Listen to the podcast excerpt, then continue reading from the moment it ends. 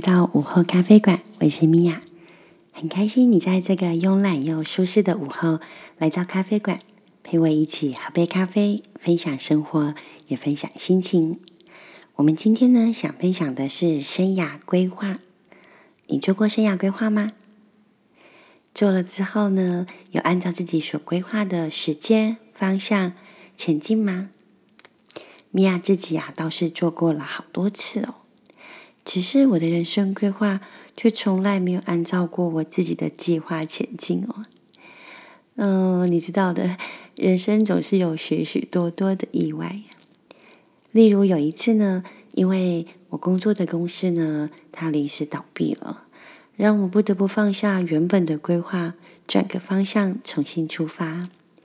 另外一次呢，我原本是想要规划自己要开第二家店的。却因为一份突如其来的邀约，让我圆了另外一个梦。我开了一间咖啡馆，还有好多好多忽如其来的美好缘分，让我的生活呢忽然间转了一个大弯。渐渐的，我就不再做生涯规划了。我在想，随心而为，随遇而安，好像更有空间，更弹性。可以让我自己迎接上天来带来给我的礼物，你觉得呢？那我们为什么今天还要来讨论生涯规划呢？因为啊，米娅最近上了一个心理的课程。那在一次课程中呢，心理师给了我一份功课。心理问说，心理师问我说：“米娅，你有做过生涯规划吗？”我说：“有啊。”但是我不太喜欢生涯规划耶，所以我把刚刚的理由又再跟心理师说了一次。心理师一听，哦，原来是这样哦。不过没有关系哦，我们这一次的生涯规划呢，应该会跟你以前的蛮不一样的。我一听，嗯，好哦，那好像可以试试看。心理师跟我说：“米娅，如果我们把我们的人呢？”的时间当成是一个圆，也就是百分之一百。那你会希望呢，在这个百分之一百里面填入什么东西呢？有哪些事情是你认为很重要的？那这些事情呢，在那百分之一百里面又各自占了多重的比例呢？哇哦，听起来真的跟我们以前认为的不太一样哦。呃，以前米娅所知道的生涯规划呢，比较像是将我们自己的人生呢，想象成是一段很长的旅程。那在旅程的终点，你希望自己能够呈现一个怎么样的人生画面？然后呢，再把这个旅程切割成一小段一小段的小旅程，然后慢慢的完成每个阶段之后，就可以更靠近我们。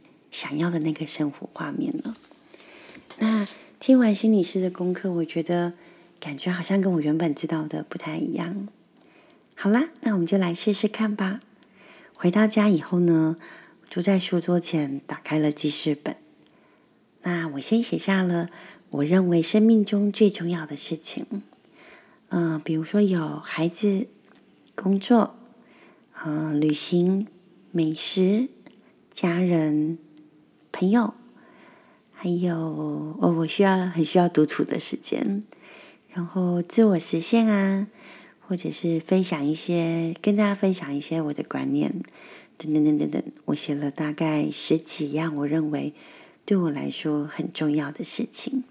好了，现在要把这些事情呢填进去我的圆里面喽。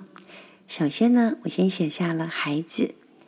呃，孩子在我的生命中占有一个很大很大的占比跟重要性，因为我认为跟孩子相处，陪着他们成长，对我来说也是一件很幸福的事情，所以我先给了孩子五十趴，然后再来第二件事情呢，我放进去我的家人，嗯，这个家人比较就是指的是我的原生家庭。啊，比如妈妈啊、姐姐、弟弟这样子，这个部分呢，我留下了百分之二十。再来呢，写个我的工作，我的工作呢，嗯，因为我的工作比较弹性啦，因为我的目前的工作呢是比较配合孩子的时间，就是孩子上课的时间我才去工作，然后给我的工作百分之三十。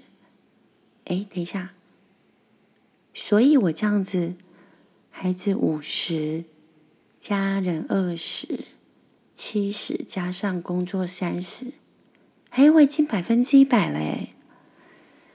哦哦，这个当下我真的有一种被打击到的感觉。我还有这么多、这么多的事情还没放进去，但已经百分之一百了，好吧？所以我要重新再来一次喽。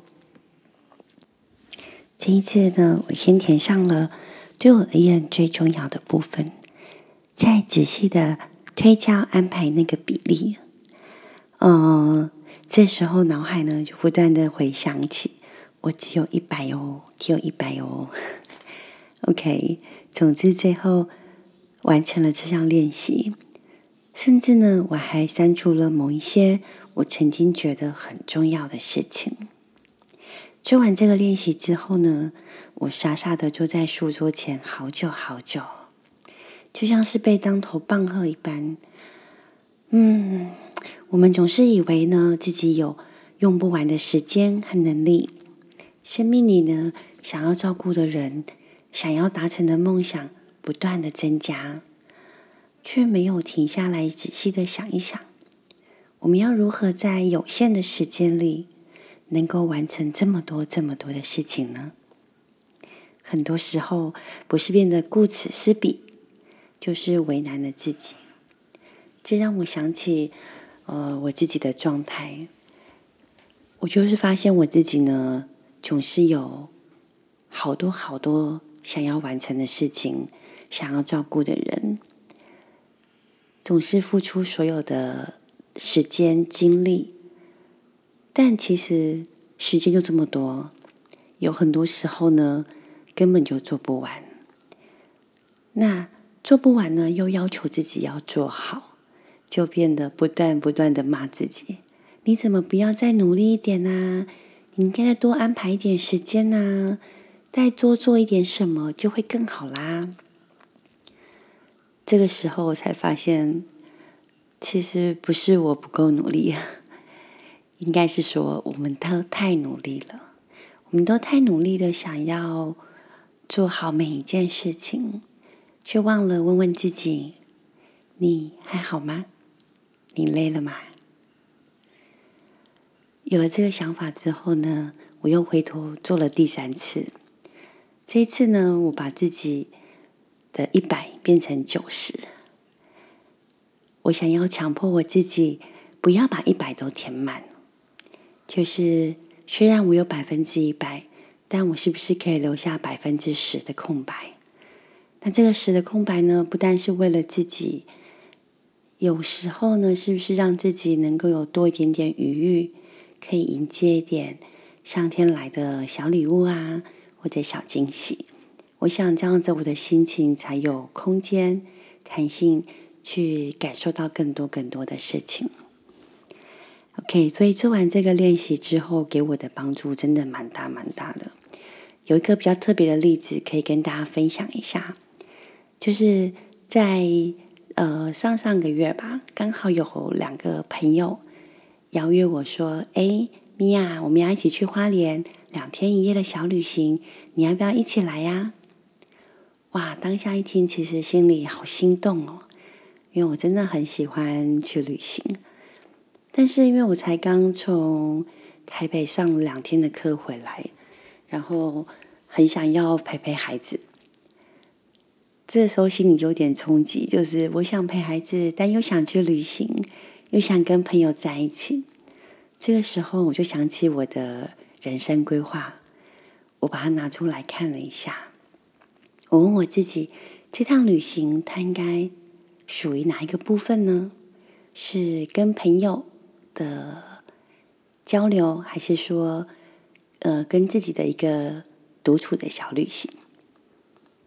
后来我自己把它定位为是跟朋友的交流，因为这两个朋友当中有一个朋友呢是比较需要我去照顾的，所以我知道在这个旅程当中呢，我可能比较没有办法完全的去享受那个嗯随心所欲、自轻松自在的旅行。那如果它是归类在跟朋友的交流上面，我就回顾一下我这个月在安排给朋友的交流上面的时间，是不是已经到达顶点了？就是我安排的比例，它已经超过了这样。然后后来我就决定这个旅行我不去了，然后改成某个晚上的一个小晚餐，因为毕竟就是跟朋友的交流嘛，那。是不是去旅行就不是那么重要了？所以呢，我就把跟两个朋友一起吃了一个一个小时的晚餐约会，那也达到了我的朋友之间的交流，那也多出了将近两天的时间可以陪孩子。所以我发现这样的练习呢，对我们的人生真的有很大很大的帮助，可以让你在。